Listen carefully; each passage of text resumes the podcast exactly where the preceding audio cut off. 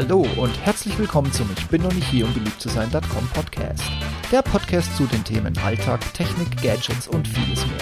Mein Name ist Steve Schutzbier und heute geht es um einen Luftfahrtgeburtstag, der es in sich hat. Happy Birthday, Airbus, nachträglich. Und by the way, hier gratuliert dir übrigens ein Boeing-Fan. Lange ist es her, dass aus Europa Firmen kommen, die in irgendeiner Form marktbeherrschend ein Segment besetzen.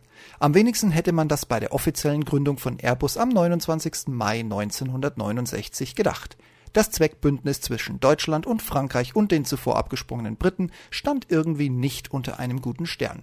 Auch die erste Idee, die Namensgeber für die Firma wurde, musste wegen nicht zu bewältigender Umbaumaßnahmen an den Flughäfen begraben werden. Airbus als ein Bus, in dem quasi im Vorbeifahren ein- und ausgestiegen werden kann. Verrückt, oder? 50 Jahre Respekt und Glückwunsch, Airbus. Und auch danke Concorde. Klar, die Pläne von Frankreich und Deutschland waren nicht schlecht, ein Gegengewicht zum Marktführer zu schaffen, der natürlich aus dem Land kam, in dem das Fliegen erfunden wurde, also den USA. Und da dies nicht von alleine zu schultern war, da Boeing im Gründungsjahr schon fast ein halbes Jahrhundert Vorsprung hatte, mussten eben Partner gesucht werden, um gegen ein eigentlich deutsches Unternehmen in den USA anzutreten. An sich ging es schon 1965 los, allerdings nur auf deutschem Boden als alles, was in der Fliegerei Rang und Namen hatte, sich zur Arbeitsgemeinschaft Airbus zusammenschloss. Boeing und McDonnell Douglas hießen die Gegner.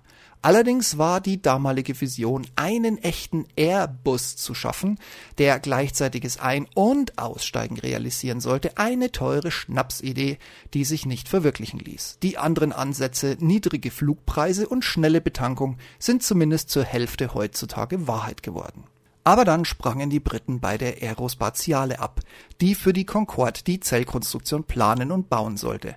Und nun ging die Suche nach einem Partner los. Also steckten Frankreich und Deutschland die Köpfe zusammen und besiegelten europäisch staatstragend die Gründung von Airbus am 29. Mai 1969. Nur zur Erinnerung, die Geburtsstunde von Boeing schlug bereits am 15.07.1916. Nun hieß es für die Europäer aber erstmal die Russen abzuhängen. Deren Konkurrenzmodell zur Concorde, die Tupolev Tu-144, war, auch hier streiten die Protagonisten und Fanclubs der Luftfahrtgeschichte heftig, der europäischen Concorde überlegen.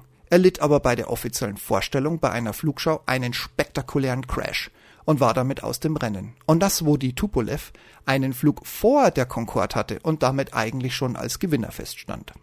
Airbus benannte Toulouse, was bis heute fortdauert, als Firmensitz. Das Credo war seit jeher, das Können zählt mehr als die Staatsbürgerschaft, die bei jedem im Pass steht. Naja, ein bisschen Politik war auch noch mit dabei und trotz alledem oder gerade deswegen fanden auch die Spanier noch den Weg zu Airbus. Und die Entwicklung des ersten Modells des A300 konnte beginnen. Gleich ein großes Brett, da diese Maschine im kleinsten Fall Mittel- und im besten Fall Langstrecke bieten sollte. Die Presse selber ließ kein gutes Haar an Airbus und der A300. Provinzjet war damals eine beliebte Beleidigung.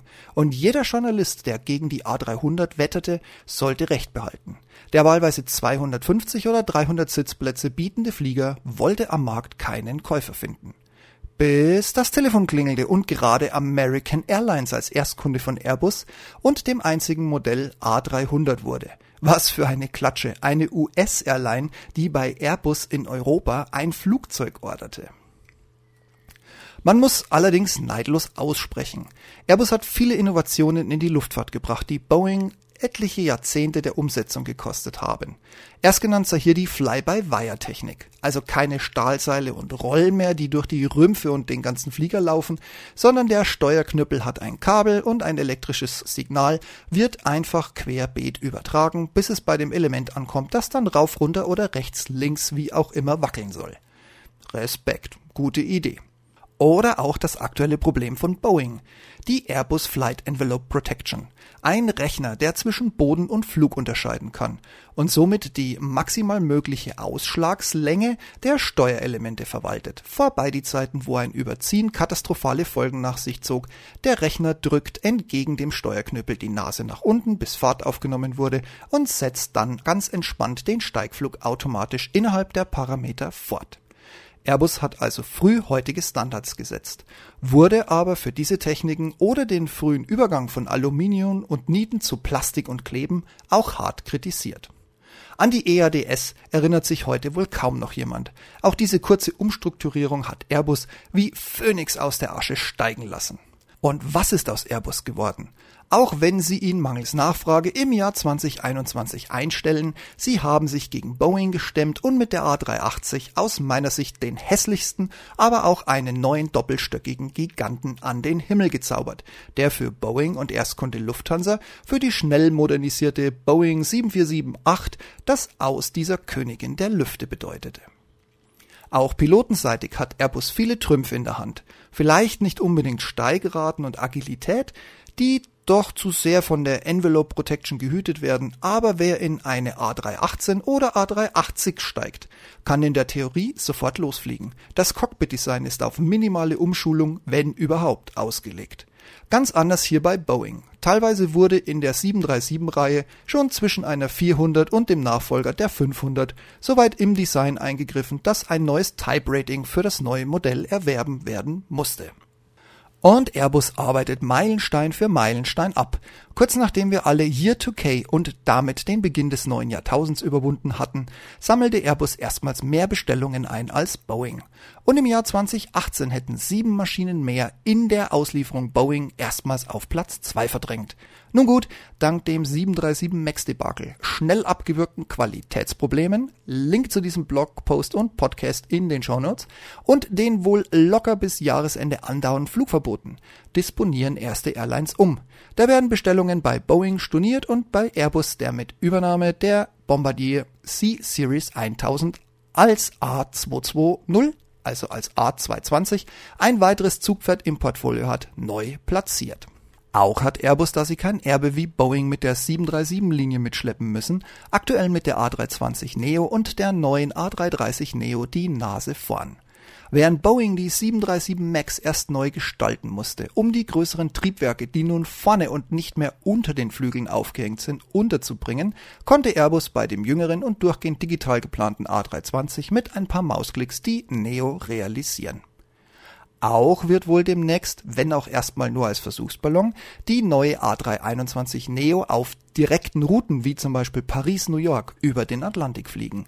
Dem hat Boeing aktuell nichts entgegenzusetzen. Das Grounding bremst hier die komplette 737-Linie aus. Neben der Tatsache, dass Airbus ein gelungenes europäisches Gemeinschaftsunternehmen aus Großbritannien, Frankreich, Spanien und Deutschland geworden ist, nun bereits seit Jahrzehnten ein ernstzunehmender Player auf dem Markt ist, ist Airbus gerade für Deutschland ein wichtiger Arbeitgeber. Das weltweit zweitgrößte Werk, nicht zuletzt ob der öffentlichen Genehmigung zur umstrittenen Runway-Verlängerung für die A380, steht in Hamburg. Finkenwerder, um genau zu sein. Über 13.000 Mitarbeiter schrauben oder kleben hier täglich an diversen Modellen, zum Beispiel der Kabinenausstattung oder an Rumpfteilen für die A380. Vor lauter Feierlaune könnte man jetzt glatt die Skandale vergessen. Zum Beispiel die aus dem Ruder gelaufenen Fertigungskosten bei der A380 oder dem Beta-Modell der A400M oder aktuelle Korruptionsermittlungen innerhalb Europas. Aber ich wage mal eine Prognose. Das wird den zivilen Flugzeugen von Airbus nicht schaden. Die sind auch dank dem Durchhänger von Boeing aktuell ein Verkaufsschlager. Und mit Sicherheit sollte man Innovationen künftig erstmal von Airbus erwarten. Boeing ist auch aufgrund des doppelten Alters nun ein wenig träge und altersmüde geworden. Eine Lücke, die Jungspund Airbus sicherlich gerne zu füllen vermag. Boeing-Fan zu sein fällt aktuell nicht leicht. Ich gebe es offen und ehrlich zu. Happy Birthday Airbus auf die nächsten mindestens 50 Jahre. Und weiter so. Und wie ist das bei euch so? Interessiert euch Luftfahrt so schnuppe bis überhaupt nicht? Hauptsache das Ding fliegt pünktlich und ihr habt einen bequemen Sitzplatz und genug Beinraum? Oder seid ihr Verfechter von Airbus oder von Boeing? Steht an den AirPods, macht Spotterbilder, weiß der Teufel was alles. Ich freue mich auf eure Rückmeldung. Macht's gut und bis demnächst. Ciao, ciao.